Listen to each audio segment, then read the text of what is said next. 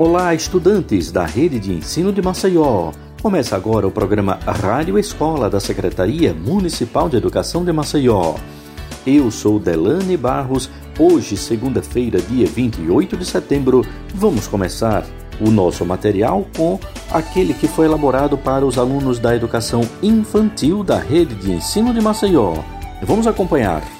Menino e menina, tá na hora, seu moço, perceba agora, senta que lá vem história.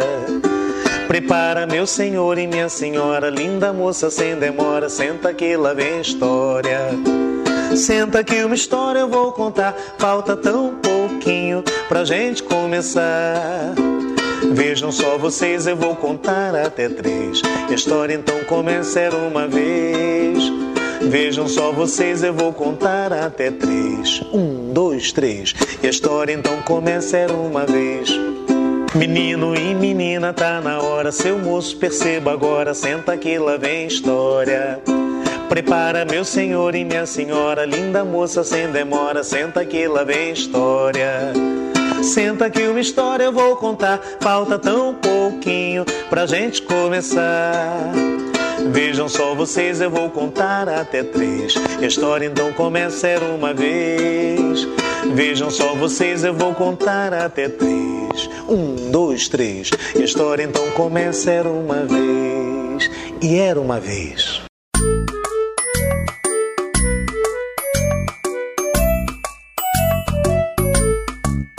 Venha ver como é verde na floresta. Tantas árvores que a gente não consegue nem contar. Vem brincar que hoje é festa na floresta. E os bichinhos vão se agitar.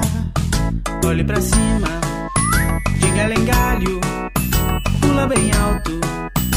É um macaco, que será esse? Todo peludo, é tão guloso. Esse é o urso. Na floresta. Tantas árvores que a gente não consegue nem contar. Vem brincar que hoje é festa na floresta. E os bichinhos vão se agitar. Olhe pra baixo, você nem nota. Passa ligeiro. Essa é a cobra. Esse é famoso e grandalhão. O rei das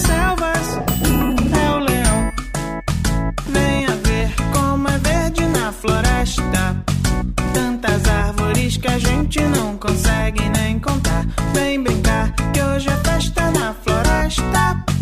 E os bichinhos vão se agitar. Olhe pra cima, diga lengalho, pula bem alto. É um macaco, que será esse? todo peludo. É tão guloso, esse é o urso.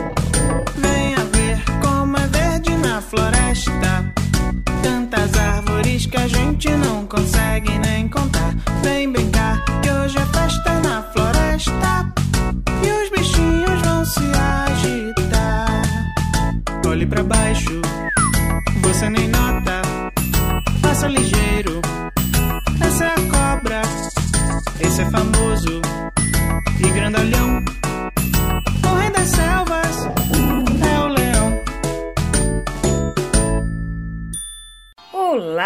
pessoal!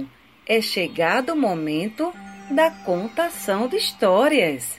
Eu sou Gracileide Melo, contadora de histórias da Biblioteca Carlos Moliterno, e hoje eu vou contar para vocês uma fábula de Esopo. A fábula da ratoeira.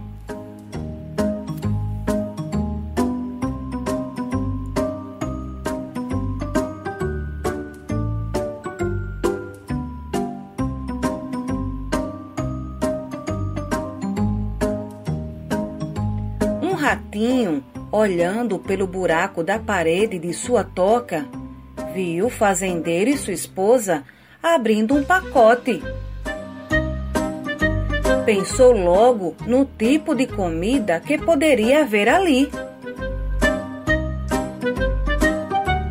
Ao descobrir que era uma ratoeira, ficou aterrorizado. Ele correu ao pátio da fazenda para avisar a todos. Foi ao galinheiro e falou: Há uma ratoeira na casa! Uma ratoeira na casa! A galinha então lhe disse: Desculpe-me, senhor rato. Eu entendo que isso seja um grande problema para o senhor, mas não me prejudica em nada, não me incomoda. E a galinha continuou a ciscar. O rato foi até o chiqueiro e disse para o porco: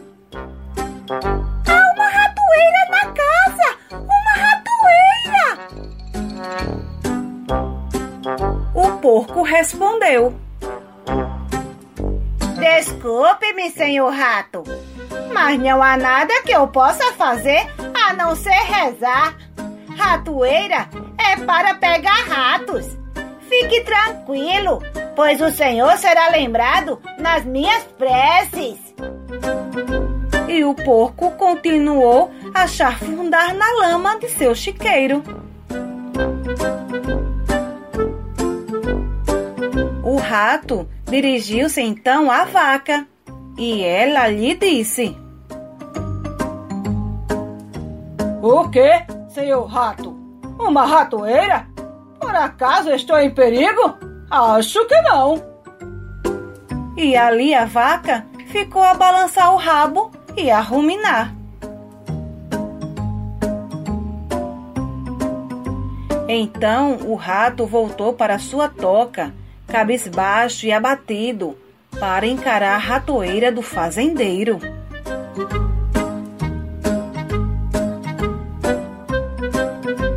Eis que naquela noite ouviu-se um barulho, como de uma ratoeira pegando uma vítima.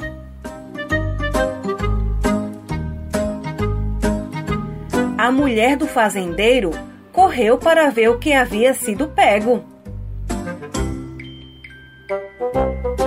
No escuro, ela não viu que a ratoeira havia pego a cauda de uma cobra venenosa.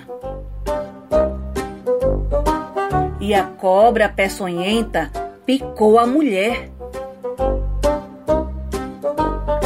O fazendeiro a levou imediatamente ao hospital.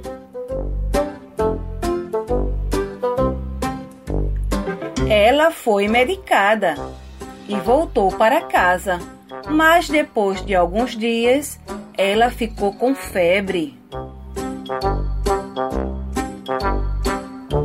E todo mundo sabe que para alimentar alguém com febre, nada melhor que uma canja de galinha. Assim, o fazendeiro pegou sua faca e foi providenciar o ingrediente principal, a galinha.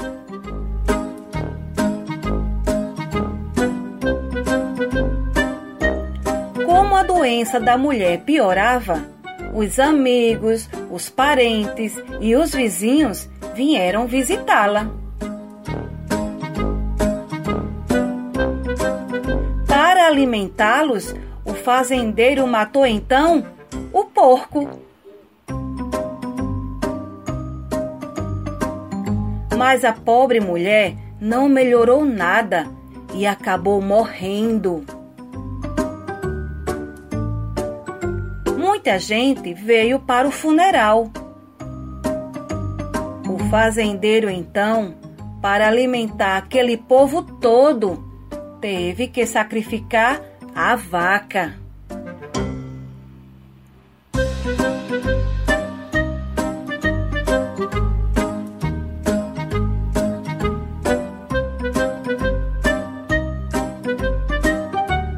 E a moral dessa história é que, na próxima vez que você ouvir dizer que alguém está diante de um problema e acreditar que o problema não lhe diz respeito, lembre-se que quando há uma ratoeira na casa, toda a fazenda corre risco.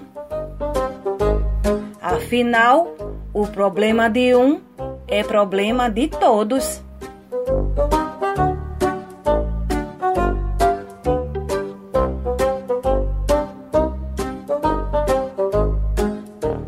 Aí, pessoal? Espero que vocês tenham gostado dessa história. Então, até a próxima!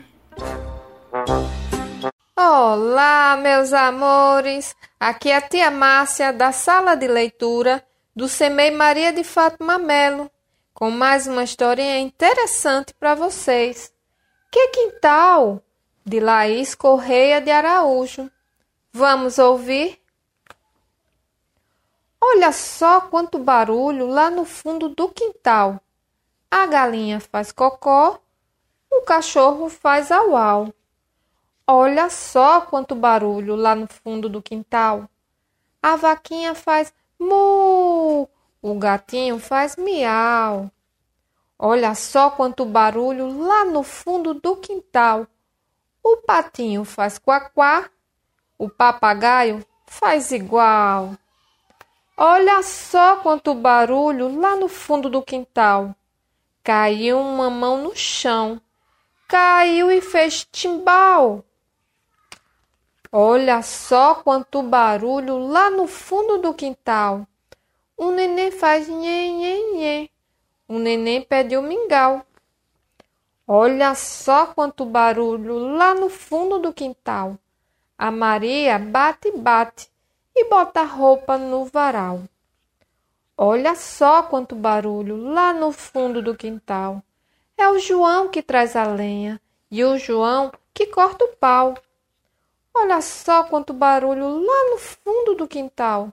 Chap-chap bate o vento nas folhas do milharal. Olha só quanto barulho lá no fundo do quintal. Tudo se mexe, remexe Parece até carnaval. Olha só quanto barulho lá no fundo do quintal. Viu? Coisa boa é uma casa que tem planta e animal. E assim termina mais uma historinha. Espero que tenham gostado. Até a próxima!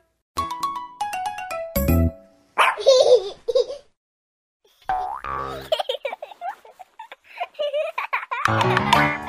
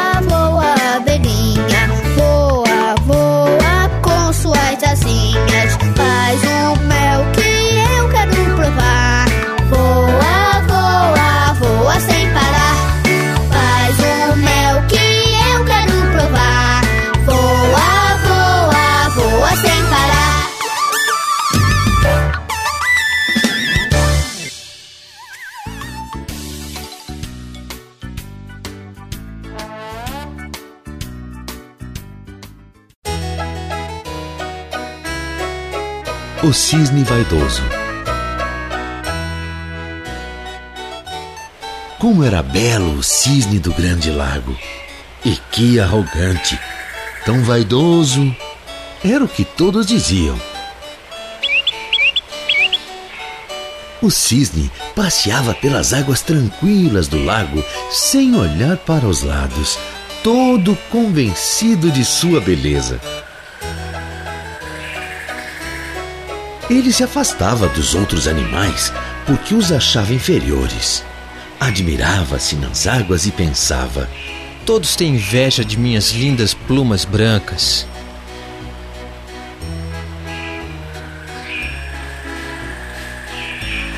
Um passarinho travesso era o único que se atrevia a falar com ele. Por que você vive tão solitário? Ah, vai embora, respondia o cisne. Um dia, o cisne adormeceu com suas ideias de grandeza, sem perceber que os outros o olhavam, decididos a lhe dar um castigo. Vamos pintar de muitas cores as plumas dele. Falou o patinho. Pinte bem colorido, disse o passarinho. O cisne acordou e, ao olhar-se nas águas do lago, levou um grande susto. O que aconteceu? Ah, se eu voltar a ter minhas plumas brancas, prometo nunca mais ser arrogante. Muito triste, o cisne adormeceu. Ao despertar, teve uma surpresa. Tinha voltado a ser como antes e o cisne cumpriu a promessa, ficando amigo de todos.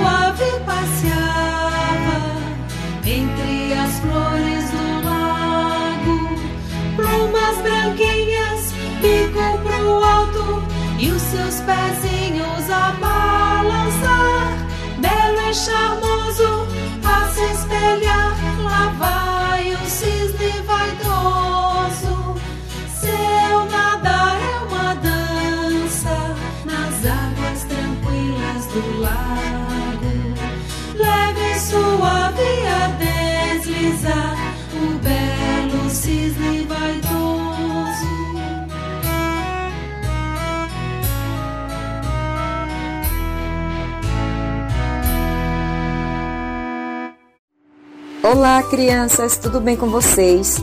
Aqui quem está falando é a professora Claudiana e hoje eu trouxe mais uma história para contar, chamada Que cor é a minha cor? Quem escreveu foi a Marta Rodrigues e os desenhos é de Rubem Filho. A editora é a Masa e está na segunda edição. Vamos ouvir agora? Que cor é a minha cor? Você pode me encontrar? Minha pele é da cor das folhas de amendoeira no outono. Você pode me encontrar? A jaguatirica é esperta e adora correr. Olhos redondos para tudo ver. E pintas de jaguar da cor da minha pele. Corra! Você pode me pegar? A árvore mais linda da minha rua. Madeira da minha cama, da cor da minha cor onde eu estou. Brilhante e forte, o meu pai gosta de café pela manhã. Minha mãe gosta com leite. Marrom, escuro. Cor da minha cor. Você sabe onde eu estou? E nessa roda de muitos marrons, estou eu, você, papai, mamãe, meu irmão e minha irmã, meu avô e minha avó. Toda a gente brasileira, soma de muitas raças, diferentes etnias, misturadas ao longo do tempo. Tempo, tempo. Índios, portugueses, negros, italianos, japoneses, holandeses, esta gente brasileira. Todas estas cores juntas nos deram de presente estas muitas outras cores. Mistura de muitas raças, povo brasileiro. E aí, crianças, gostaram da história? Eu amei contar para vocês. Um cheiro e até a próxima. Palavra cantada. Uma lava outra, lava uma mão, lava outra, lava uma mão, lava outra, lava uma. Depois de brincar no chão de areia a tarde inteira, antes de comer, beber, lamber, pegar na mamadeira.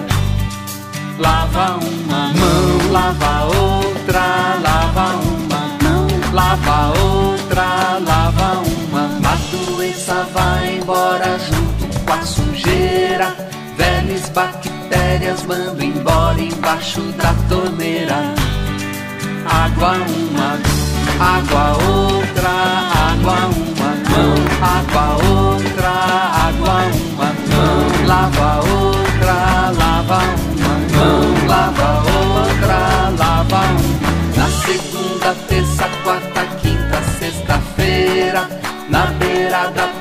tanque, pica, bacia, banheira. Lava uma mão, lava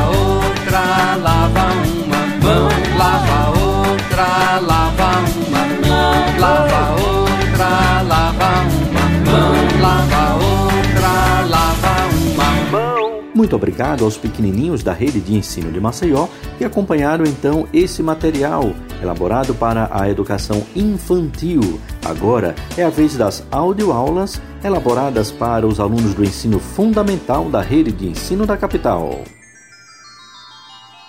Olá, galerinha! Tudo bem?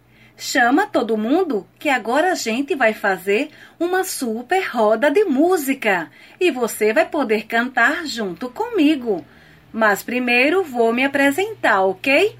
Eu sou Gracileide Melo e faço parte da biblioteca Carlos Moliterno.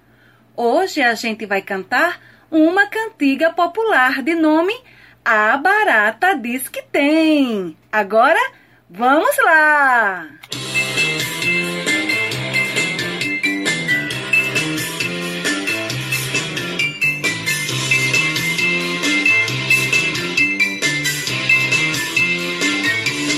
A barata diz que tem sete saias de filó. É mentira da barata, ela tem é uma só. Ha ha ha, ho ho ho. Ela tem é uma só. Ha ha ha, ho ho ho. Ela tem é uma só. A barata diz que tem um sapato de veludo. É mentira da barata, ela tem o pé peludo. Ha ha ha, ho ho ho. Ela tem o pé peludo. Ha ha ha, ho ho ho. Ela tem o pé peludo. A barata diz que tem uma cama de marfim. É mentira da barata, ela tem é de capim. Ha ha ha, ho ho ho. Ela tem é de capim. Ha ha ha, ho ho ho. Ela tem é de capim.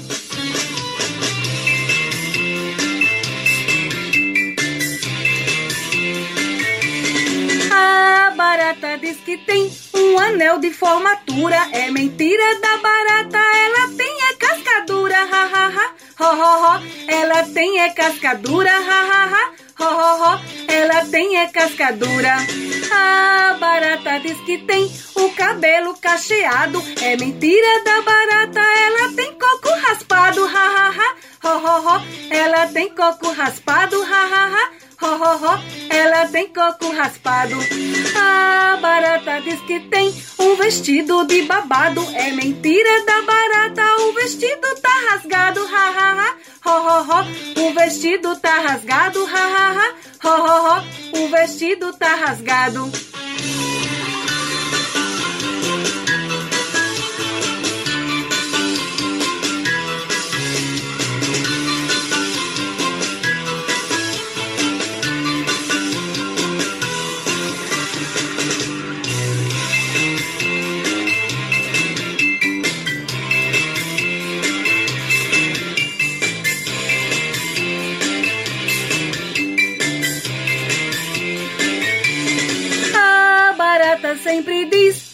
Viaja de avião. É mentira da barata, ela vai é de busão. Ha ha ha, ho ho ho, ela vai é de busão. Ha ha ha, ho ho ho, ela vai é de busão.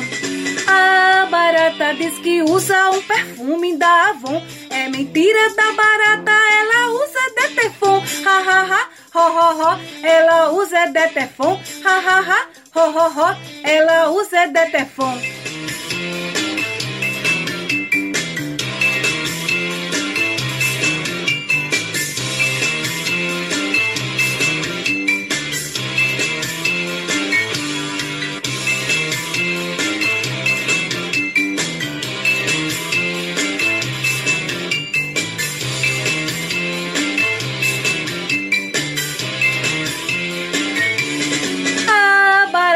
Diz que tem sete saias de filó. É mentira da barata, ela tem é uma só. Ha ha ha, ho ho ho, ela tem é uma só. Ha ha ha, ho ho ho, ela tem é uma só.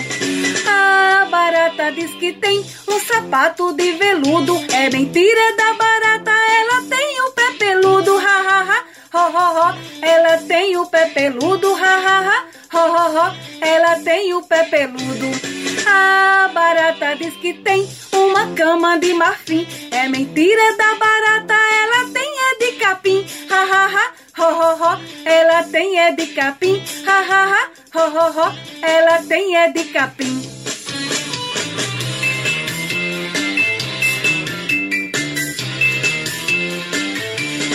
A barata diz que tem um anel de formatura. É mentira da barata, ela tem é cascadura. Ha ha ha, ho ho ho, ela tem é cascadura. Ha ha ha, ho ho ho, ela tem é cascadura. A barata diz que tem o cabelo cacheado. É mentira da barata, ela tem coco raspado. Ha ha ha, ho ho ho, ela tem coco raspado. Ha ha ha, ho ho ho, ela tem coco raspado. A barata diz que tem um vestido de babado. É mentira da barata, ho ho ho, o vestido tá rasgado. Ha ha ha, ho ho ho, o vestido tá rasgado.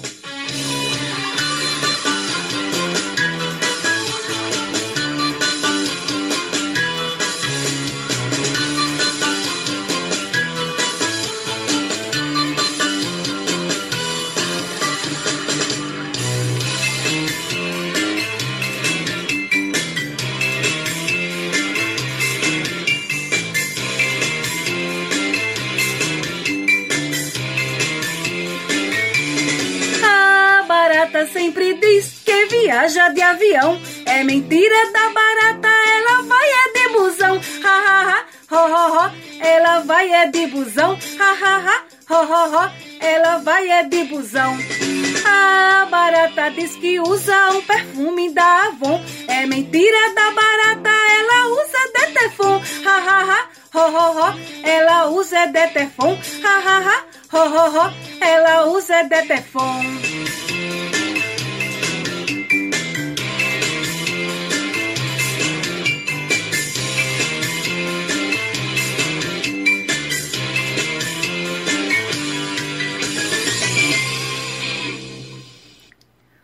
Muito legal essa música da barata, não é, crianças? Até a próxima, hein? Tchau! Componente curricular Arte, professora Rita de Cássia, aula 14, para o primeiro e segundo ano do Ensino Fundamental 1. Hora da História!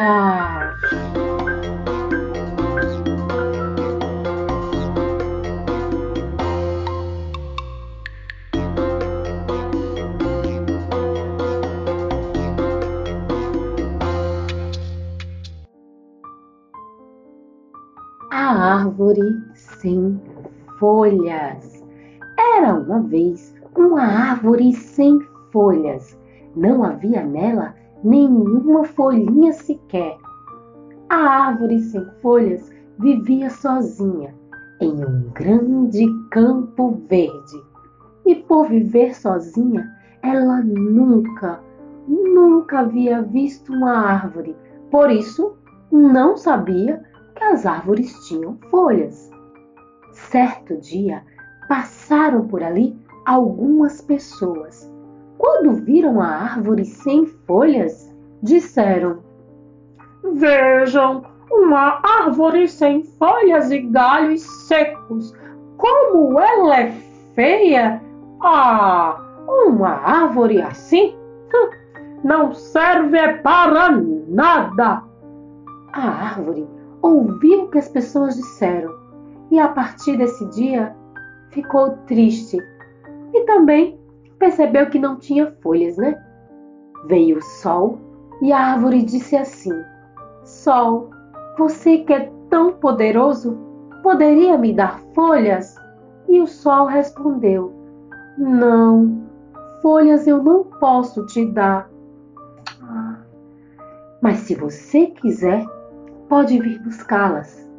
Como assim? Não posso buscá-las. Meus pés são cravados no solo. E o sol foi embora. Ai, e a árvore continuou, triste, sem folhas.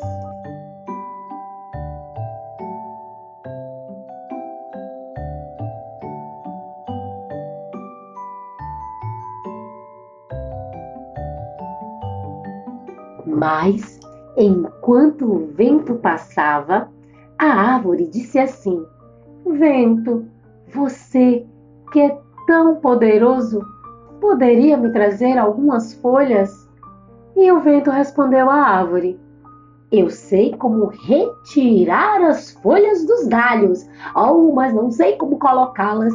Sinto muito, não posso ajudá-la. E o vento, ó, como num sopro, foi embora. A árvore continuou sem folhas, triste e sozinha. Passou uma nuvem e a árvore disse assim: Ah, senhora nuvem, será que a senhora poderia me trazer algumas folhinhas? E a nuvem respondeu: hum, Não, não posso trazer folhas, porque só posso chorar. Oh, mas eu vou sim.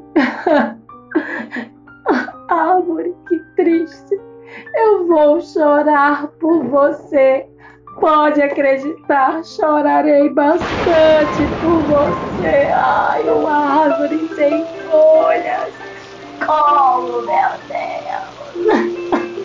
Eu sou tão emotiva, pobre árvore. Ai, tudo me faz chorar, tudo me deixa triste. Eu vou chorar com mais força. Muita, muita mais força agora no meu choro. Ah, muita, muita, muita. Eu vou chorar e chorar por esta pobre árvore que não pode ter. Ai,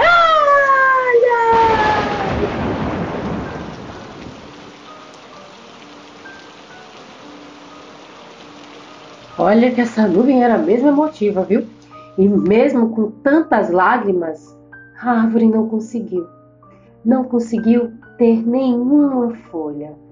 E ela, mesmo com a nuvenzinha ali, ó, continuando triste, a árvore continuou sozinha e sem nenhuma folha. Ai, ela já estava perdendo as esperanças e pedindo folhas aos mais poderosos que ela conseguia. Mas ninguém, ninguém conseguiu ajudar. Um dia, Algumas crianças estavam correndo pelo campo verde quando viram a árvore e notaram em um de seus galhos um balanço pendurado. Ah, as crianças passaram a brincar nesse balanço. A árvore até achou interessante aquelas crianças que cantavam e se balançavam. Vamos cantar um pouquinho junto com essas crianças?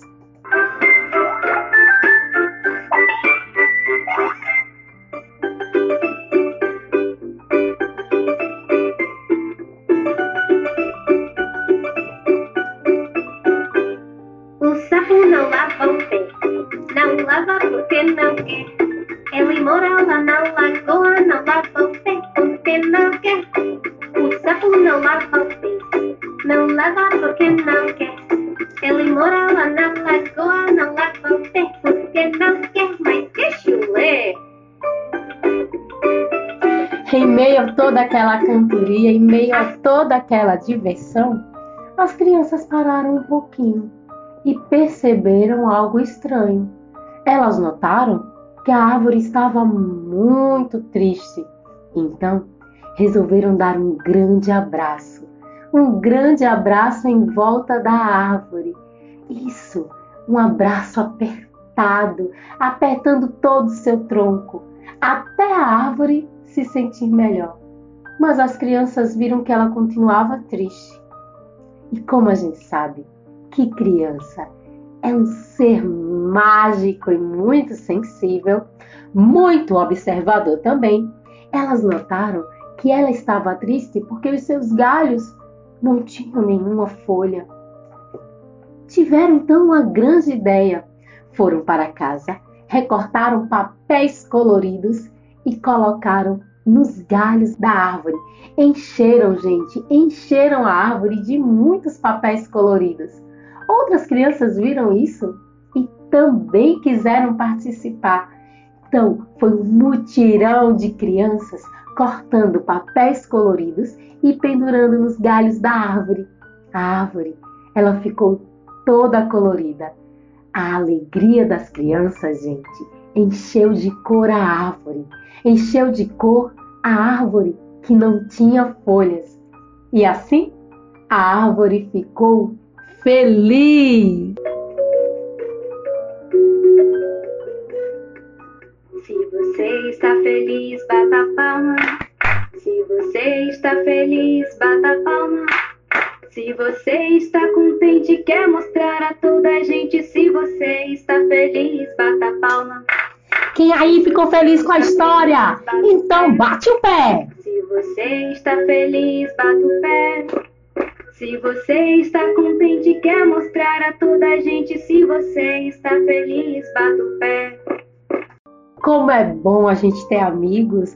Olha só como foi legal a árvore ter encontrado aquelas crianças. Pois é, elas iluminaram o dia da árvore, elas é, deixaram ela colorida, feliz, colocaram ali, ó, nela o que estava faltando. Vamos fazer que nem essas crianças da história?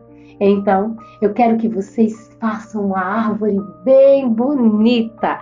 A árvore pode ser do jeito que vocês quiserem. Usem a imaginação de vocês. Isso mesmo, eu quero que vocês construam uma árvore, tá certo? Olha só, vocês vão construir a árvore com o material que vocês tiverem em casa. Pode ser garrafa PET, pode ser rolinho de papel higiênico. Vamos pensar em alguns materiais recicláveis. Já que a gente vai construir uma árvore, vamos pensar no meio ambiente. Então, construam essa árvore com materiais recicláveis. O que você tiver aí, uma caixa de sapato, de papelão, uma garrafa PET, uma garrafa de água, um, papel, o que você tiver aí, uma revista velha, o que você tiver. Depois de construir essa árvore reciclável, pegue papel, corte as folhas e escreva o nome das pessoas que você mais ama. Isso mesmo. Coloca o nome do papai, da mamãe, da vovó, do tio, do amiguinho, da professora da escola, de todo mundo que você ama e que tá com muita saudade. Enfeita essa árvore com essas pessoas especiais. E não esqueça, coloque seu nome também, porque você é mais do que especial. Um beijo no coração da tia Rita!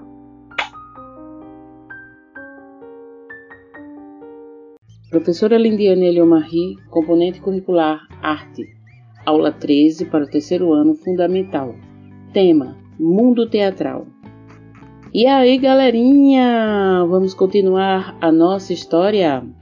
Só que antes, eu vou dizer uma coisa para vocês. Vocês vão fazer pesquisa junto com o seu papai, mamãe, titia, vovó, vovô, tio, irmão mais velho, irmã mais velha. Pede a eles para ajudar vocês nessa pesquisa, tá? Vocês vão pesquisar sobre a dança no espetáculo teatral. Qual o ritmo? Que tipo de dança é? Como é que ela foi elaborada dentro desse espetáculo teatral? Vai depender do espetáculo que você vai pesquisar, né? Ou do tipo de dança que você vai pesquisar e que você acha que fez parte do espetáculo teatral. Então, a dança, ela tem vários estilos, ela tem vários ritmos. A dança ela tanto serve para iniciar o espetáculo, para abrir o espetáculo, como ela serve também para uh, abrir uma cena e ela serve também para finalizar o espetáculo. Tem espetáculos que só acontecem essas três formas. Tem espetáculos que acontece dança só no final. Tem espetáculos que acontece dança durante quase todo o espetáculo, que se chama teatro musical. Então, tudo isso vocês vão pesquisar e registrar no caderninho de vocês. Ok? Vamos lá continuar nossa história? Bom, a nossa história parou quando a Dorothy encontra o espantalho e ele dizia para ela que queria ter um cérebro para poder agradecer. Dorothy fala: Então venha comigo, o mágico de Oz poderá te dar um cérebro. Dorothy e o espantalho seguiram o caminho para encontrar o mágico. De repente, ouviram alguém pedindo ajuda. Quem será? Socorro, socorro, me tire daqui, estou enferrujado. Como poderei te ajudar? Passe um pouco de óleo para desenferrujar.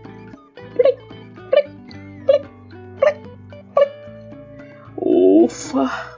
Queria ter um coração generoso para agradecer. Então venha conosco. Vamos procurar o mágico de Oz. Ele poderá te dar um coração. Novamente continuaram a caminhar pelo caminho das pedras amarelas. No caminho, um leão atacou o cachorrinho de Dorothy.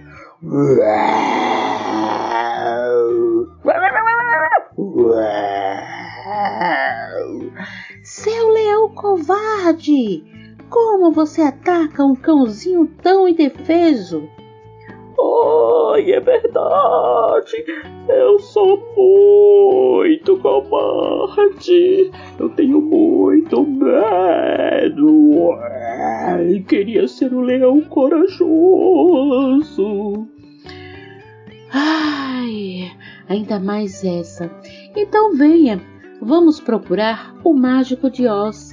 Ele dará coragem a você.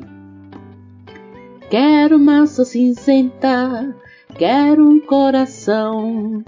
Eu ir pra casa, queremos juntos cantar até o fim sem parar. Queremos você, mágico de Oz. Queremos você, mágico de Oz. Quero massa cinzenta, quero um coração. Eu quero ir pra casa. Eu quero ter coragem. Queremos juntos cantar até o fim sem parar. Queremos você, mágico de Oz. Queremos você, mágico de Oz.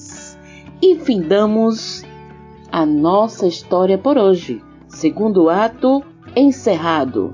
Então, galerinha, prontos para o novo, novo desenho, a nova cena? Vocês podem. Ah, tia, não sei desenhar. Podem fazer colagem, tá, galerinha? Pega lá um bonequinho, uma bonequinha, vários bonequinhos, faz a sua colagem. Prepara um fundo bem bonito, como se fosse um cenário. Coloca os bonequinhos colados nesse cenário e embaixo dos bonequinhos desenha o quê? A estrada de tijolos amarelos. Ok, galerinha? Prontos para o desenho? Eu também já estou aqui prontíssima. Então, até a nossa próxima aula para finalizarmos a nossa história e os nossos cenários. Beijos!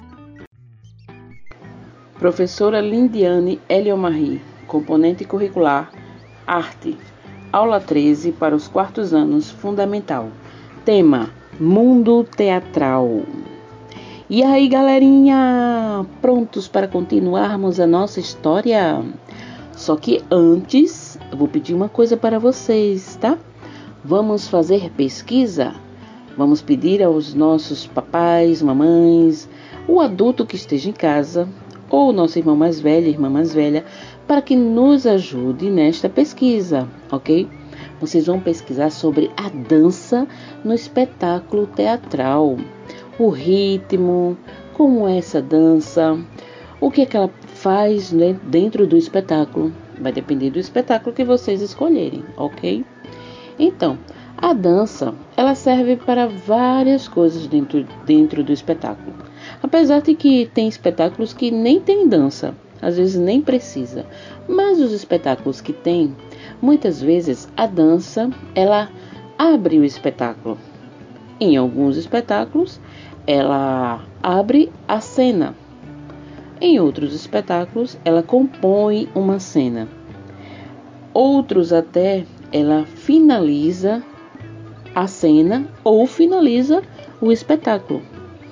Tem espetáculos que existe dança em quase todo o espetáculo. Isso se chama teatro musical ou espetáculo musical como a gente vê muito por aí, principalmente os espetáculos da Disney, não é verdade? E alguns filmes da Disney também que já viraram espetáculos teatrais, como Frozen, né? Como Descendentes, esses, esses filmes, eles viraram espetáculos teatrais e em quase todo o espetáculo existe dança que compõe a cena ou que finaliza a cena. Ok? Então vamos continuar com a nossa historinha? Bom, a nossa história parou quando Cinderela estava lá junto com as suas irmãs, a madrasta, dentro da sua casa, fazendo seus afazeres, né? Então chega as irmãs de Cinderela. Limpe tudo direitinho, querida irmãzinha. Quando terminar o serviço, vou fazer minha comida preferida. Ande, termine logo. Um dia, o rei daquela região resolveu dar um baile para escolher uma noiva para seu único filho. Todas as moças solteiras da região foram convidadas. Atenção! O rei dará um grande baile para comemorar os 21 anos de Sua Alteza Real, o Príncipe. Todas as moças do reino estão convidadas. Todas as moças solteiras da região ficaram ansiosas e começaram a preparar seus lindos vestidos para o grande baile, inclusive as irmãs de Cinderela. Cinderela, venha cá, arrume esse vestido. Cinderela, este vestido encolheu. Você não lavou direito. Foi que foi que esse vestido. Cale a boca. Quero este vestido pronto até o dia do baile. Está bem. Cinderela nem reclamou. Todo aquele trabalho era coisa que ela já estava acostumada a fazer. Cinderela estava feliz, pois o arauto do rei era claro. O baile era pa para todas as moças e Cinderela tinha certeza que também estava incluída. Quando chegou o dia do baile, As duas irmãs de Cinderela ficaram o dia inteiro acertando as roupas e se olhando no espelho. A pobre Cinderela apenas ajudava as irmãs a se arrumarem. E aí, galerinha, vamos para a nossa segunda cena por aqui. Lembram que na primeira cena vocês vão fazer o cenário da casa da Cinderela com suas irmãs e a madrasta, né? Ah, tia Lindiane, não sei desenhar. Vamos fazer colagem. Cola é, bonequinhos, bonequinhas com um cenário bem bonito e os bonequinhos colados neles, ok? Na segunda cena, vamos desenhar um quarto de costura, onde vai, ou uma cozinha ou uma sala de janta, vai depender da imaginação de vocês. E neste local vocês vão colocar a Cinderela e as suas duas irmãs, certo? Como se fosse a cena delas três, que foi a cena que acabou de acontecer. E lá perto, lá no final, vocês fazem uma porta e nessa porta vocês vão colocar um bonequinho ou desenhar com ele como se ele estivesse lendo alguma coisa. Aí vai ser o soldado falando para todas as moças o a ordem do rei, que é todas as moças estão convidadas para o baile. Combinado? Então, até a próxima aula bons desenhos, bons cenários e não se esqueçam de pesquisar sobre a dança no teatro. Beijos! Olá, alunos! Aqui é a professora Araci, da disciplina de arte. Vamos a mais uma aula para o quinto ano do Ensino Fundamental 1. E aí, tudo bem com vocês? Eu espero que todos estejam bem. Nesse tempo de isolamento social, onde nós estamos sem ver nossos coleguinhas, a professora querida, a tia da merenda, estamos com saudade, não é mesmo? Sentindo falta de quem a gente gosta muito. E a história que eu vou contar é da Dona Galinha. E ela sabe muito bem o que é sentir saudade de quem gosta. Então, ela anda tão triste sozinha na sua casinha. Que tal? Vamos fazer uma visitinha para ela? Vamos usar nossa imaginação, deixar nossos pensamentos viajar na história que eu vou contar. Nisso, o nome da história: A Galinha Saudosa de Ricardo Cabuz. Então vamos lá. O pato pintou um dia lá na casa da galinha. Ela estava arriada, com a cara bem tristinha. O pato se aproximou-se e disse, sem pestanejar, veja bem. O que houve, minha amiga? Quá? Por que está a chorar? Quá, quá? Ah, seu pato, meu amigo, que bom que você chegou. Eu estava aqui sozinha, pois meu galinho viajou. Não fique triste, não. Logo, logo ele voltará e isso será sem demora. Quá, quá. Mas a galinha tão triste estava que não se deu por vencida, continuou a derramar cada lágrima sentida. Olhava para a foto do seu galinho e olhava pela janela. E aproximou-se da janela, viu um horizonte vasto, nuvens passando ligeiras e uma vaquinha no pasto. E ao vê-la solitária, a saudade acresceu, seus olhos se avermelharam. Onde está, galinho meu? foi quando chegou seu jabuti carteiro da região, com uma bolsa enorme e pesada em cima do seu cascão. Ele gritou de lá de fora: Tem carta para Dona Galinha. As lágrimas logo sumiram e a tristeza foi-se todinha. A carta era do seu galo e trazia com muito amor uma surpresa tão boa que a galinha corou.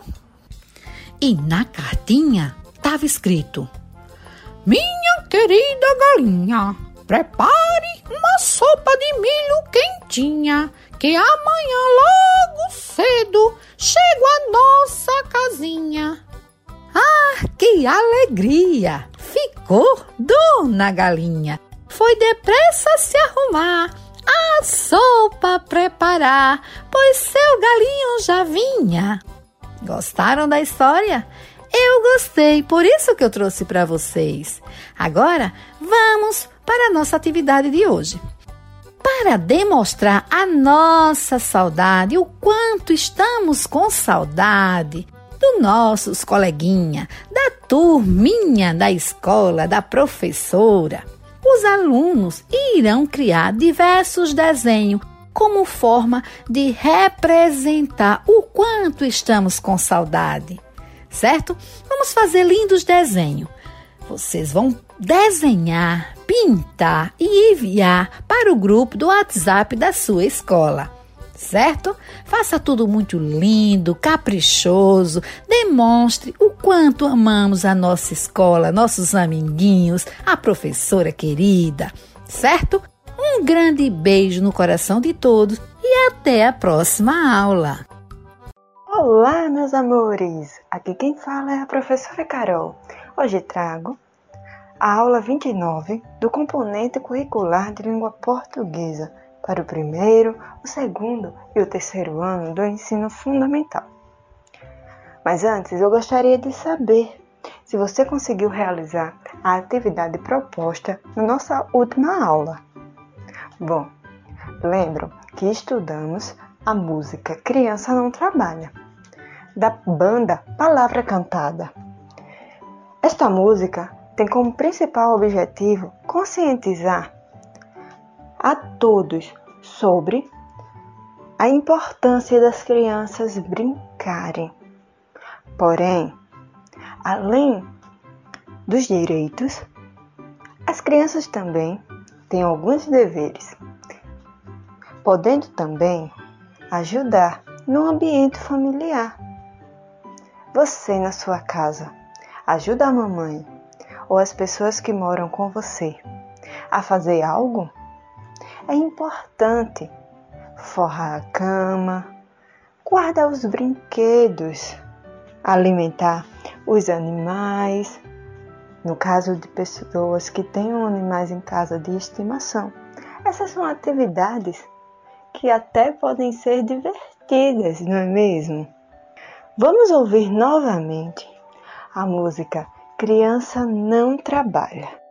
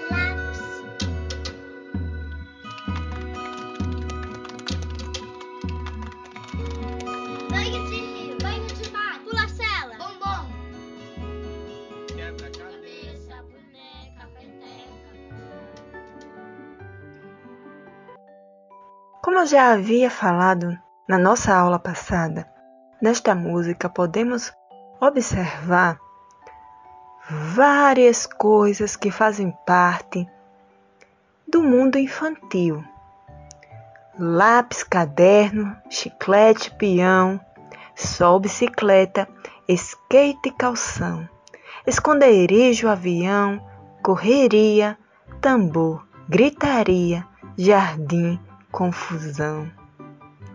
Essas são algumas palavras que a gente pode encontrar na primeira estrofe da música. Todas essas coisas faz com que a vida de uma criança fique mais feliz. Então, a nossa atividade será a seguinte: para os alunos do primeiro ano do ensino fundamental, nós vamos fazer uma lista. Uma lista de brinquedos que aparecem nesta música. Lembram o que é uma lista, não é mesmo? É quando escrevemos uma palavra abaixo da outra. E não esqueçam, é preciso que se tenha um título. Lista de brinquedos.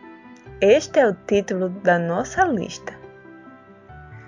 Bicicleta, peão, bola, boneca. Eu vou repetir: bicicleta, peão, bola, boneca. Esses são alguns brinquedos que aparecem na letra da música. E agora você irá fazer no seu caderno. Bicicleta, peão, bola, boneca. Já os alunos do segundo ano do ensino fundamental também irá fazer uma lista. Só que nós vamos fazer uma lista com as brincadeiras. As brincadeiras que são faladas na música. Então, o título desta lista é Lista de Brincadeiras. Pula-cela, avião, quebra-cabeça pega, pega. Agora eu vou repetir: pula-cela, avião, quebra-cabeça, pega, pega. Vou falar de novo. Pula-cela, avião, quebra-cabeça, pega, pega. Agora, os alunos do terceiro ano também vão fazer uma lista. Só que esta lista será de coisas que crianças gostam de fazer. Na música, eles falam que as crianças gostam de banho de rio, banho de mar, tanque de areia. Eu vou repetir. Lista de coisas que criança gosta de fazer: banho de rio, banho de mar, tanque de areia.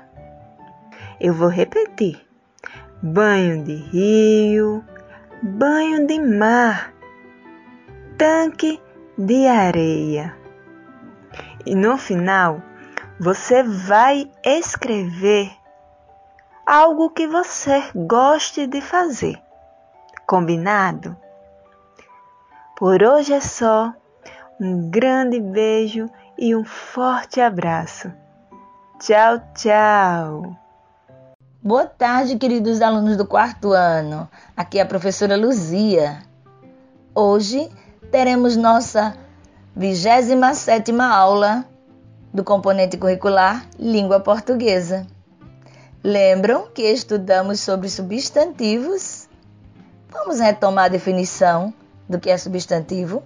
São palavras responsáveis por nomear seres, objetos, lugares, sentimentos, enfim, todas as coisas que existem no mundo. Estudamos também a diferença entre substantivo comum e próprio. Vamos relembrar também? Substantivo comum, palavra que se refere a qualquer ser de uma determinada espécie, como por exemplo leite e menina. E próprio é um nome que se refere a um ser em particular de uma determinada espécie. Quando eu falo ninho, não estou falando de qualquer leite, mas de uma marca de leite em particular. Outro exemplo de substantivo próprio é o nome Patrícia, pois ao falar esse nome, eu não estou falando de qualquer menina, mas de uma pessoa em particular. E para continuar nossa conversa sobre essa classe de palavras chamada substantivo, eu trouxe para vocês um trechinho de um texto de Lígia Bojunga, que diz assim: No circo trabalha o homem que engole espada, o malabarista, o gigante e o anão, o cachorro que joga futebol e a moça linda que come fogo. Imagine vocês que uma bruxa, ao passar por ali, mudou o sexo dos artistas. Como ficou então esse trechinho? Eu vou ler para vocês verem como ficou. No circo, trabalham a mulher que engole espada, a malabarista, a gigante e a anã, a cadela que joga futebol e o moço lindo que come fogo. Perceberam que onde tinha um homem passou a ser mulher, onde tinha o malabarista ficou a malabarista, o gigante virou a giganta, o anão ficou a anã, o cachorro ficou a cadela e a moça ficou o moço. Que confusão, hein? O que aconteceu foi uma mudança no gênero desses nomes. O que estava no gênero masculino passou para o feminino, e o que estava no gênero feminino passou para o masculino. Mas as mudanças não param por aí, não. O dono do circo achou que tinha pouca gente trabalhando. Então, ele contratou mais um artista de cada modalidade e o texto teve que ser escrito novamente, ficando assim. No circo trabalham as mulheres que engolem espadas, as malabaristas, as gigantas e as anãs, as cadelas que jogam futebol e os moços lindos que comem fogo. E agora? Observaram as mudanças que foram feitas quando aumentou a quantidade de artistas? Antes era a mulher, agora temos as mulheres. E isso ocorreu com todos os artistas os nomes estavam no singular e passaram para o plural, ou seja, ocorreu uma mudança em número. Então, nós acabamos de fazer uma descoberta muito importante. Os substantivos podem variar em gênero e em número. Vamos lembrar o que é mudança em gênero? quando as palavras mudam do masculino para o feminino ou do feminino para o masculino, dizemos que houve uma mudança no gênero, como nos exemplos. O cachorro que joga futebol, que ao mudar para o feminino ficou assim: a cadela que joga futebol. E a moça linda que come fogo, que ao mudar para o masculino ficou assim: e o moço lindo que come fogo. E a mudança em número? Vamos revisar? Quando as palavras mudam do singular para o plural ou do plural para o singular, dizemos que houve uma mudança em número. Vamos relembrar os, ex os exemplos? Antes estava escrito assim: A cadela que joga futebol. Ao mudar o número dos artistas, ficou assim: as cadelas que jogam futebol. Vamos rever mais um exemplo? Antes da mudança em número, nós tínhamos a seguinte frase: E o moço lindo que come fogo. Depois da mudança, vejam como ficou. E os moços lindos que comem fogo. Acho que vocês estão ficando craques no assunto, não é mesmo?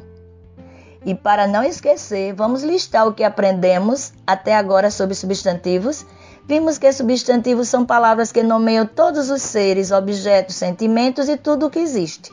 Aprendemos que existem substantivos próprios, como Maceió, Beatriz, Chevrolet, Magazine, Luísa, e substantivos comuns, como cidade, menina, carro, loja, dentre outros.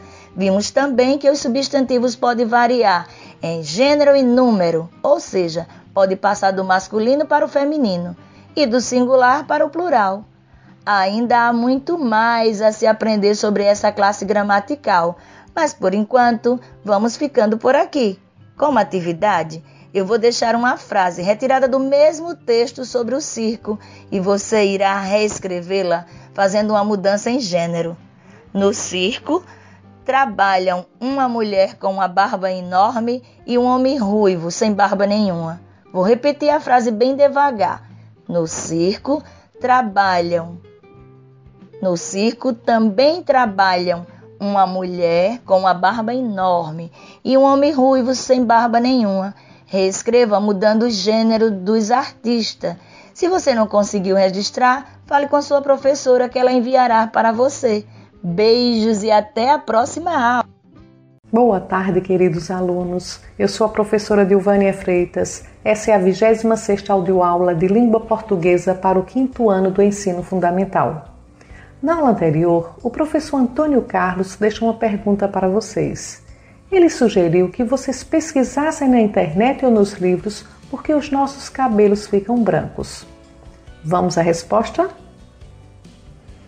Os cabelos têm cor graças a um pigmento chamado melanina.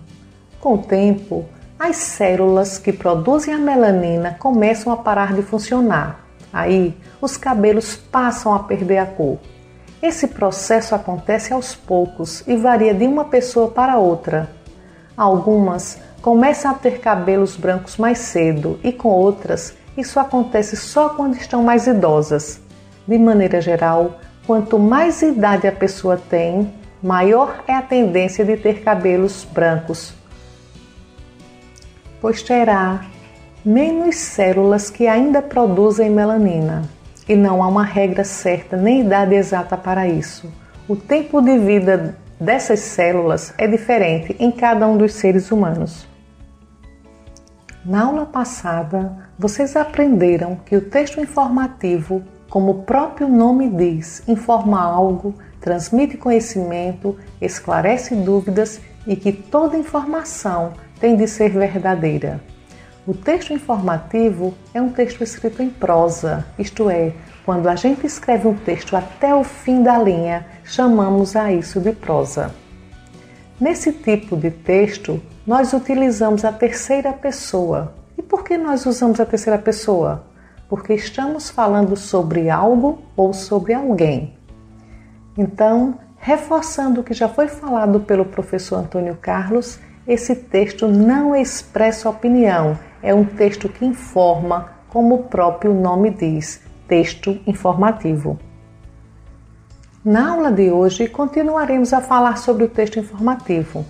O objetivo desse tipo de texto é de abordar algum tema e transmitir conhecimento a respeito desse tema, transmitir dados e conceitos. Isso é o que acontece em reportagens de revistas e jornais, verbetes de dicionários e enciclopédias, artigos de divulgação científicas e livros didáticos, notícias, anúncios, propagandas, correspondências, convites, entre outros tipos de textos. Observem esse texto que foi publicado no site Toda Matéria, escrito por Juliana Diana. O título é Queimadas no Brasil. No Brasil, a prática da queimada é muito comum, porém, nem sempre é causada de forma controlada. As queimadas intencionais ou provocadas pela falta de chuva geram graves consequências. Estima-se que a cada ano o Brasil perde cerca de 15 mil quilômetros quadrados de florestas por causa de queimadas que perderam o controle, transformando-se assim em grandes incêndios. A região Nordeste é a que apresenta maior índice de ocorrência de queimadas, especialmente entre os meses de outubro e janeiro. Já na região Centro-Oeste, os meses de julho a outubro são os mais críticos.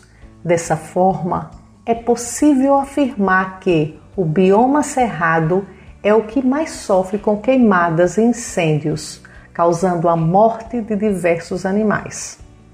E aí, gostaram do texto? Prestaram atenção? Então vamos para a nossa atividade. A pergunta é: quais as consequências que as queimadas podem provocar? Eu sugiro que vocês pesquisem na internet para conhecer mais sobre esse assunto. Certo? Vou repetir a pergunta. Quais as consequências que as queimadas podem provocar? Então pesquisem na internet, é, aprendam mais sobre esse assunto, tá bom? Eu desejo uma boa tarde a vocês e até a próxima aula. Sejam todos bem-vindos a mais uma contação de histórias. Eu sou Gracileide e faço parte do projeto Contando Histórias em Casa, da Biblioteca Carlos Moliterno. Hoje eu trago para vocês um conto de fadas muito famoso dos irmãos Grimm, que tem o título o Flautista de Hamelin.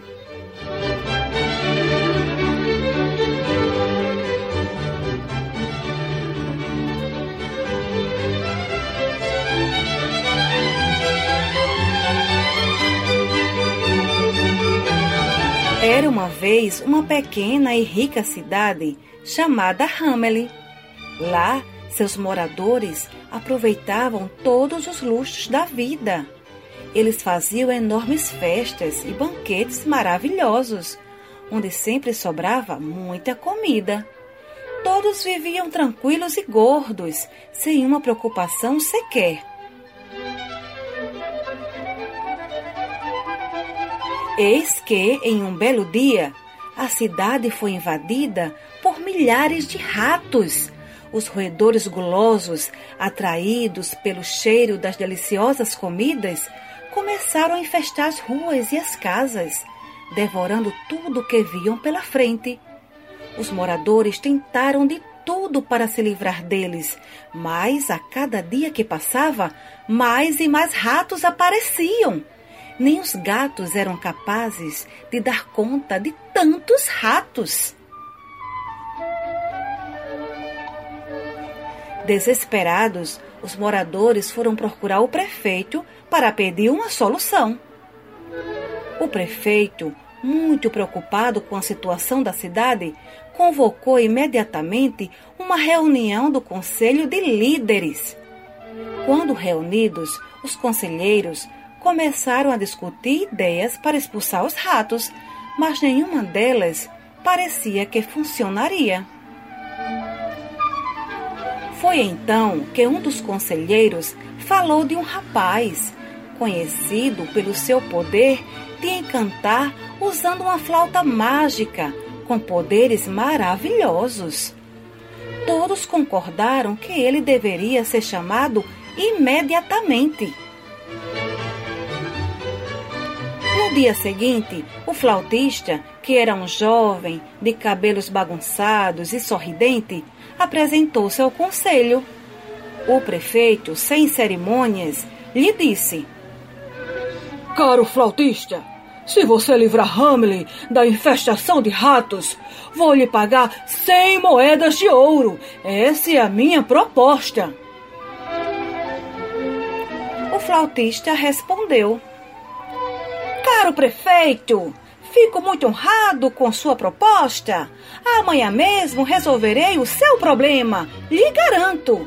Depois disso, virei para receber a recompensa que você prometeu.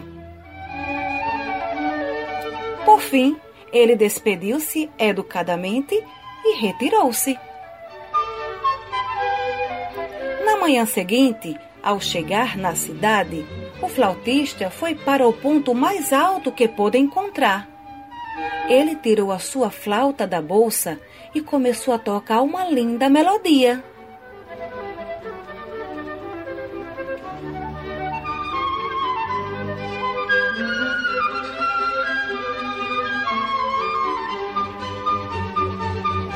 Os ratos, ao ouvirem o som, ficaram paralisados por um momento. Depois, inexplicavelmente, começaram a caminhar em direção ao flautista. O jovem, que continuou tocando sua flauta mágica, começou a conduzir os ratos para fora da cidade. Depois de passar os portões de Hamley, ele seguiu por mais um tempo. Quando finalmente estava tão longe, num lugar em que não era possível avistar a cidade, começou a caminhar em direção a um rio que passava ali perto. Os ratos, ainda hipnotizados pela música, entraram nas águas sem hesitar. Todos foram carregados pela correnteza e morreram afogados. Hamlet estava livre da praga. No outro dia, o flautista foi ver o prefeito para pagar sua merecida recompensa. Mas o prefeito, que era muito ganancioso e agora que se via livre do problema dos ratos, lhe disse: Você acha mesmo que vou lhe dar cem moedas de ouro por uma coisa boba como tocar uma flauta? Vá embora daqui antes que eu mande os guardas lhe prenderem. O flautista, furioso, saiu do palácio e jurou que o prefeito iria se arrepender de não lhe pagar o que havia prometido. Naquela noite, o prefeito fez uma enorme festa para todos os habitantes da cidade para comemorar a saída dos ratos. Enquanto todos estavam comendo e bebendo ao som de música, o flautista tirou novamente sua flauta da bolsa e começou a tocar uma linda melodia.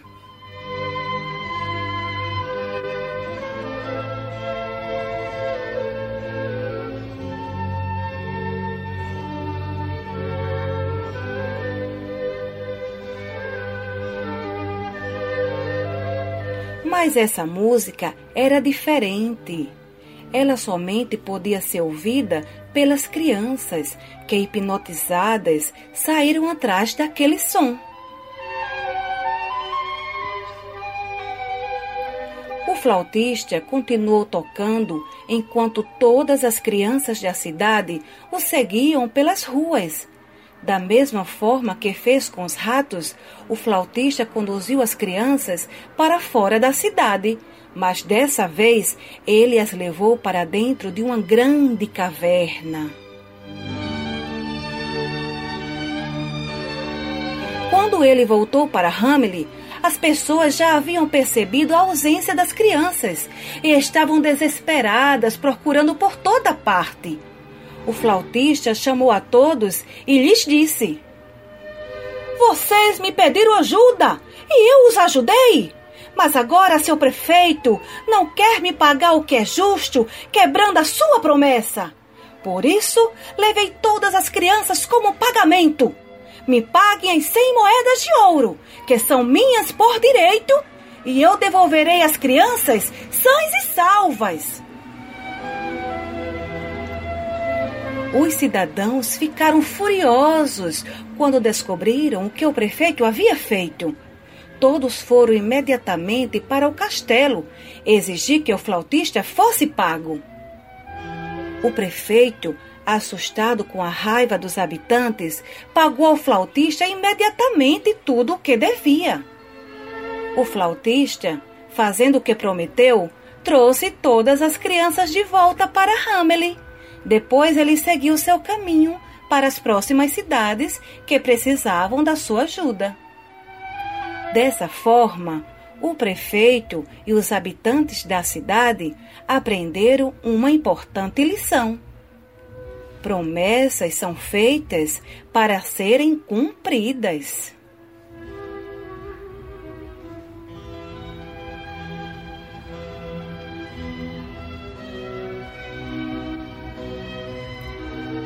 E aí, crianças? Que história mais legal, não é? Espero que vocês tenham gostado assim como eu gostei.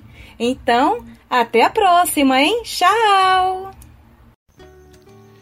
Salve, salve, galerinha! Boa tarde! Aqui quem está falando é o professor Sérgio de Língua Portuguesa. Como vocês já sabem, o tema de hoje é trabalhar o gênero notícia. Pois é, a professora Jacira já deu essa notícia a vocês na sexta-feira passada. Ela já anunciou sobre o que seria a aula e já deu a aula e também passou uma atividade. Então você que está aí na sua casa, no seu rádio, pelo seu celular, em carro, passeando, aumenta aí o som, o teu volume e vamos entrar nessa, vamos entrar nessa notícia.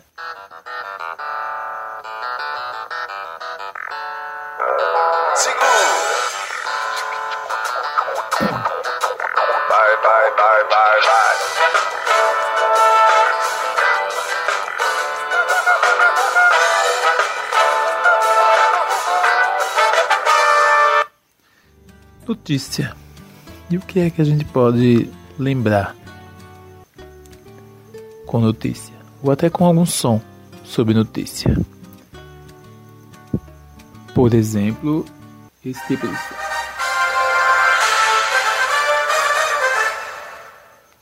Quando a gente escuta o Boa Noite, por exemplo, do Jornal Nacional, a gente já sabe que após aquilo ali vão vir várias e várias e várias notícias. Umas boas, umas ruins, mas todas notícias. E notícia, como a professora Jacira já disse, ela é um gênero textual que está no campo jornalístico. Então ela vai ter várias características que são particulares desse, desse meio, né, do meio jornalístico. E aí jornal impresso, né? aquele que a gente pode pegar, folhear, o jornal televisivo, tipo o jornal, o jornal nacional, né? e trata-se, portanto, de um texto informativo. Ele existe para nos dar uma, uma informação, né? nos informar sobre, sobre algo.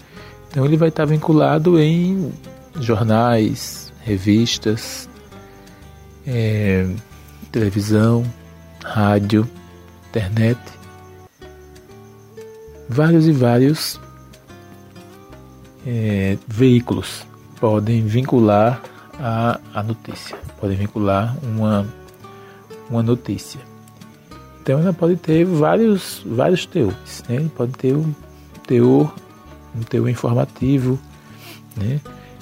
Os textos podem ser textos descritivos, podem ser textos narrativos, né? textos que vão descrever alguma coisa, por exemplo, descrever um, um acidente, por exemplo, descrever uma, uma atividade, uma atividade de uma, de uma aula, por exemplo. Então a gente tem é, esse tipo de ação. Então, tem as características também, né? Pode ser informativo, como a gente disse, pode ser um texto descritivo ou narrativo, como foi dito. Em sua maioria, são textos relativamente curtos, porque também uma outra característica é ele ser objetivo, né? um, texto, um texto objetivo, um texto claro, um texto que tem uma linguagem formal por exemplo, não dá para ter gírias, só se o assunto for sobre gírias, só se a notícia for sobre, sobre gírias. É, a notícia tem um título, né? vai ter um título, pode ter até dois, né? um título principal, título título auxiliar. É, o discurso é um discurso indireto e podem tratar de fatos, fatos reais, né? fatos reais, fatos atuais, né?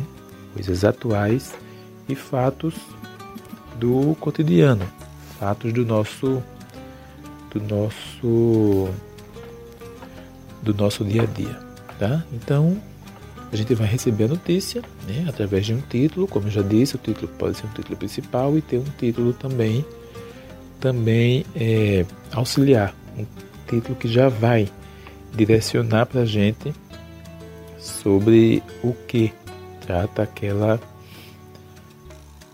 aquela notícia, por exemplo. Vamos citar aqui um exemplo: as Olimpíadas, né, que não aconteceram esse ano por conta da pandemia, por exemplo. Né? A gente poderia dizer Olimpíadas de, de Tóquio 2020. Esse seria um título principal. E o título auxiliar seria o motivo das Olimpíadas de Tóquio não terem ocorrido no ano de 2020. Então, esse gênero ele é, ele é assim. A atividade que eu quero que vocês façam é que vocês escrevam para gente uma notícia. Uma notícia de algo que aconteceu esta semana no seu bairro. Ok, gente? Tchau, tchau! Olá, pessoal. Eu sou a professora Ana Daniela e esta é a aula de número 29 de língua portuguesa para o sétimo ano do ensino fundamental 2. Em aulas anteriores, conhecemos o gênero textual conto, que são textos criados pela imaginação do autor. Mas, a partir de hoje, conheceremos o artigo de opinião. Defender nossa opinião é algo que fazemos a todo instante e em diversas situações comunicativas escrevendo, falando ou silenciando, alterando a voz, agindo, não é verdade? Existem muitas maneiras de deixar a nossa opinião clara diante de ideias ou acontecimentos polêmicos do dia a dia. Porém, em algumas situações, expressar uma opinião exige uma elaboração mais cuidadosa. É o caso do artigo de opinião. Quando alguém expressa sua opinião na televisão, por exemplo, é importante que se expresse de forma clara, relacionando argumentos que sustentem seu ponto de vista. E você, costuma expor sua opinião? Acha importante respeitar a opinião dos outros? Mas e se as ideias dos outros forem diferentes das suas, como você reage? E como será defender nossas ideias com palavras? O texto a seguir é um artigo de opinião escrito por Renato Janine Ribeiro. Vamos escutar? O título do texto é Uma aposta em todas as mídias. Um dos maiores erros que se cometem quando se fala em TV ou em internet é imaginar que a mídia nova acaba com a velha. Gente apressada fala em morte do livro, como antes disso falou em superação do rádio. Até agora nada disso ocorreu e por uma razão simples. Cada mídia tem seu nicho, seu lugar. Cada meio de comunicação atende a necessidades, a desejos, a anseios diferentes. O enriquecedor é a gente saber lidar com todos e jogar um para usar melhor o outro. Compare o livro à tela de computador. O livro é muito mais amistoso, mais fácil de manejar, de levar, de possuir. A tela é fria. Podemos variar as letras, fontes, mudar a cor, trocar as peles, fazer o que quiser. Nada ainda se compara à invenção de Gutenberg para levar à praia, ler na cama, dobrar pela lombada. pouquíssima gente lê um texto longo na tela. Quase todos o imprimem e leem em papel, e ainda assim é mais enfadonho que um livro, porque sai sempre no mesmo sulfite, na mesma tinta, enquanto o livro varia bastante. É verdade que há mudanças que eliminam a mídia. Quando surgiu o livro, isto é, um grande conjunto de folhas costuradas sob uma capa, ele venceu e depois liquidou o rolo. Antes do livro, seu nome técnico é códice. Ler era uma proeza que exigia virar um longo rolo, assim como imprimir um formulário contínuo e depois lê-lo sem soltar as páginas. Difícil, não é? O códice é mais prático e continua vivo. Não foi por acaso que o maior defensor da nova mídia, Bill Gates, gastou uma fortuna para comprar um códice de Leonardo da Vinci. O que isso tem a ver com a TV? Quero argumentar que o procedimento avançado não é substituir um meio pelo mais novo. Só num país em que tem charme mostrar-se inculto, como no Brasil, uma ideia assim tola pode prosperar. O avançado é dominar os vários meios. Nosso mundo exige que sejamos multimeios. É como saber várias línguas, conhecer vários países, dominar vários instrumentos. Renato Janine Ribeiro. Neste artigo, o autor defende a ideia de que todas as mídias são válidas e que uma nova mídia não substitui a outra. Para o autor do artigo, usar diferentes mídias é como saber várias línguas. Você concorda com isso? Na nossa atividade de hoje, você escreverá no caderno a sua opinião sobre este assunto. No texto, vocês também podem relatar como tem sido a experiência de vocês ao ouvir as aulas através do rádio. Entenderam? Na nossa atividade de hoje, você dará sua opinião sobre as mídias novas e antigas. E no texto, é, vocês também podem relatar como tem sido a experiência ao ouvir as aulas através do rádio. É isso, pessoal. Por hoje é só. Até a próxima aula.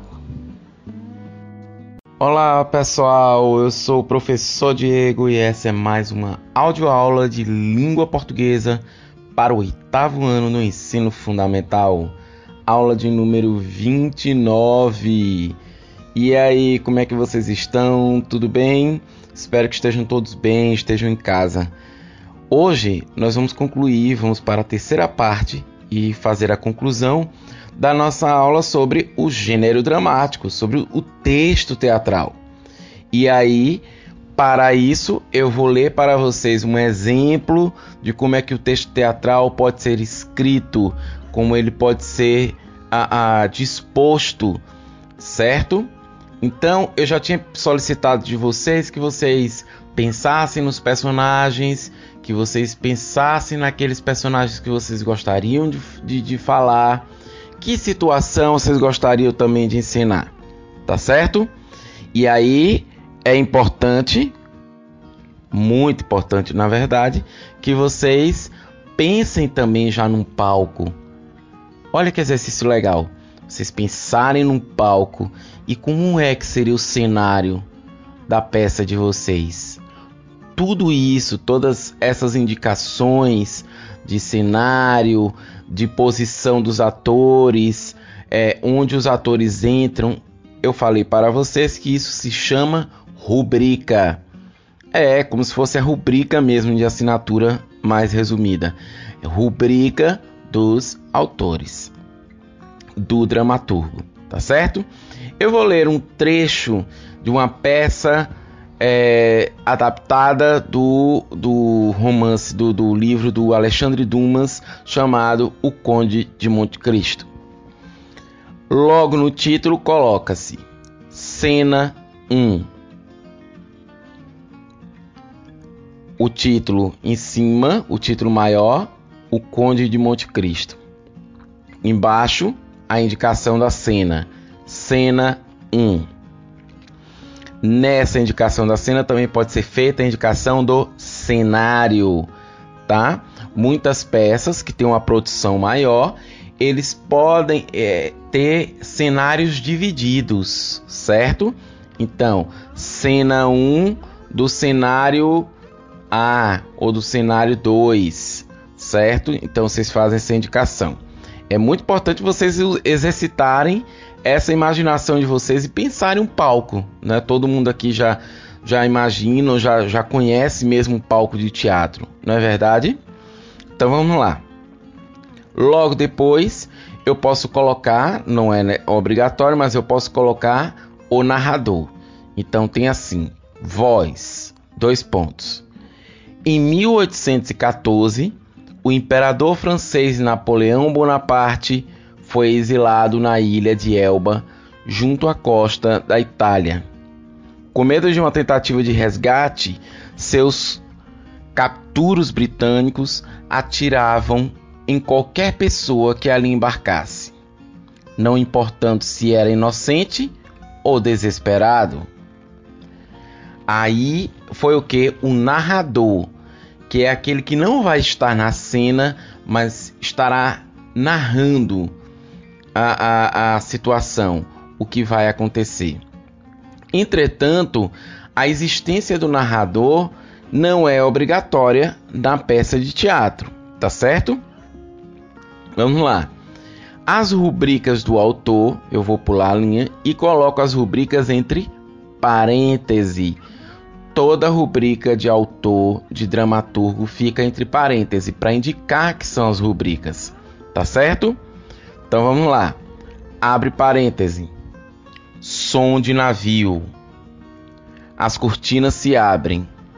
Há pessoas que saúdam com lenços, dando boas-vindas.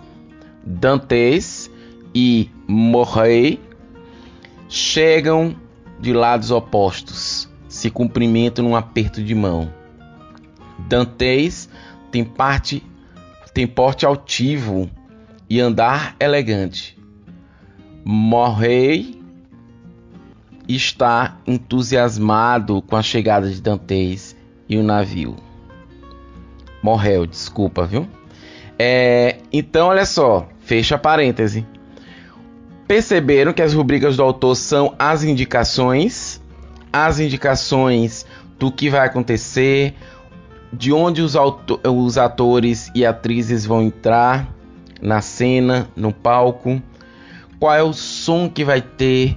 Olha aí, eu estou indicando aqui como autor que vai ter um som de navio e quem está assistindo vai ouvir esse som de navio.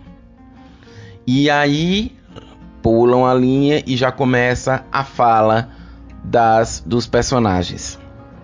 Dantes. Aí entre parênteses, logo depois eu posso colocar um nome do autor, do ator que vai fazer parte daquela cena. Dantes, que interpreta aqui no caso, é o Rogério, digamos, um exemplo. Boa noite, senhor. Infelizmente trago más notícias. O comandante Lessier morreu de uma febre desconhecida durante a viagem. Aí, olha a rubrica do autor de novo, depois da fala do Dantes, Abre parêntese. Morrel abaixa a cabeça, triste, e diz: Fecha parêntese. Na outra linha, Morrel, feito por quem? Pedro Martiniano, aqui no meu exemplo. Aí coloca travessão e diz: Já fala do Morrel. Pobre capitão Dantes, abre entre parênteses, Rogério, que é o ator. Travessão, aqui estão o diário de bordo, as faturas das mercadorias e o relatório das despesas de viagem. Entrega um pacote, entre parênteses. Perceberam? Existe uma estrutura. O importante é vocês compreenderem que quando está entre parênteses, é porque são as rubricas, são as indicações do autor, do dramaturgo. As falas são marcadas pelo travessão. E tudo que a gente coloca entre parênteses é porque não vai ser dito na peça, mas vai ser usado pelos atores e pelo diretor ou diretora para poder ser encenada. Gente, é isso. Como atividade de hoje, pense numa peça pequena, numa peça curta para vocês escreverem. Deem continuidade a isso. Coloquem as falas dos personagens, escrevam sempre com cuidado e abordem o tema que vocês quiserem abordar. abordar. Lembrando que esse tema pode ser inclusive relacionado ao Setembro Amarelo, a, o combate ao suicídio, a, a, o combate ao bullying e ao cyberbullying. É isso, gente. Fiquem em casa, fiquem todos bem. Hoje nós terminamos o gênero dramático e até a próxima aula. Tchau! Olá, sou o professor Júnior, professor de língua portuguesa. Tudo bem com vocês? Audioaula de hoje. Audioaula número 28 sobre a biografia do escritor Ledo Ivo para os alunos do nono ano. E com certeza vocês já devem ter percebido que nas últimas audioaulas venho falando de escritores alagoanos. É, falamos de Graciliano Ramos, de Jorge de Lima, através do poema O Acendedor de Lampiões, e da própria biografia pesquisada por vocês, que foi sugerida na audioaula passada. Pois bem, a ideia é justamente homenagear Alagoas neste mês de setembro, em referência aos seus 203 anos de emancipação política. E hoje falaremos sobre mais um conterrâneo, o escritor Ledo Ivo. Ledo Ivo nasceu aqui em Maceió em 18 de fevereiro de 1924. Aqui fez os cursos primário e secundário. Em 1940, transferiu-se para Recife. Esse período de residência em Recife foi sempre referido pelo escritor como fundamental para a sua trajetória literária, pois ali travou um encontro com um grupo é, que se reunia em torno do pintor e escritor Vicente do Rego e do próprio ensaísta William Levin, que o instruíram, é, instruíram os, os, então jovens poetas é, Ledo Ivo e, e João Cabral de Melo Neto a conhecerem as vanguardas artísticas europeias. Já no ano de 1941, Ledo Ivo participou do primeiro Congresso de Poesia do Recife. Depois disso, mudou-se para o Rio de Janeiro e, em 1943, se matriculou na Faculdade Nacional de Direito da Universidade do Brasil, instituição pela qual se formou. Passou então a colaborar em, em suplementos literários e a trabalhar como jornalista. No ano de 1944, fez sua estreia na literatura com a poesia As Imaginações. No ano seguinte, publicou Ode e Elegia, que recebeu o prêmio Olavo Bilac da Academia Brasileira de Letras. Nos anos subsequentes, publicou diversos livros de poesia, contos, crônicas, ensaios e romances. Em 1945, Leduívo se casa com sua companheira de toda a vida, Maria Leda, a quem dedicaria em 1949 a obra Cântico. Leduívo é, reside em Paris entre os anos de 1953 e 1954, experiência que marca sua escrita e que se percebe em obras como O Rei da Europa e Um Brasileiro em Paris, publicadas em edição conjunta em 1955. Na década de 1970, Leduivo publica duas das mais importantes obras: o livro de poesia Finesta e o romance Ninho de Cobras, ambos fortemente marcadas pelo imaginário da terra natal alagoana. Esta revisitação do lugar de origem incorpora tanto crítica social quanto indagação metafísica, beneficiando-se de toda a experiência já acumulada pelo escritor. Finisterra ganha o prêmio Jabuti e Ninho de Cobras é distinguido pelo maior prêmio literário da época, o, Almap, após ser rejeitado por duas editoras. Em 13 de novembro de 1986, Leduivo elege-se para a Academia Brasileira de Letras, na sucessão de Orígenes Lessa. Torna-se o quinto ocupante da cadeira número 10. Leduivo teve suas obras lançadas em vários idiomas: espanhol, francês, italiano e inglês. Na próxima audioaula, continuaremos é, falando um pouco mais de Lei do Ivo, principalmente é, de sua obra Ninhos de Cobra. Recomendo a todos a leitura da obra Ninho de Cobras, que nos coloca diante de um cenário de intrigas, desmandos e violência velada num período de ditadura. Tudo isso com personagens bem construídas e uma narrativa incrível, bela e poética. Além de ter como cenário a cidade de Maceió.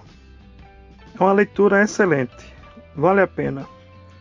Então, convido a vocês para que na próxima audioaula estejamos aqui para dar continuidade a esse estudo. Um forte abraço e fiquem com Deus. O programa Rádio Escola Maceió vai ficando por aqui. Muito obrigado aos alunos da Rede de Ensino de Maceió pela audiência, por acompanharem mais este material pedagógico elaborado pelas equipes técnica e pedagógica da CEMED Maceió.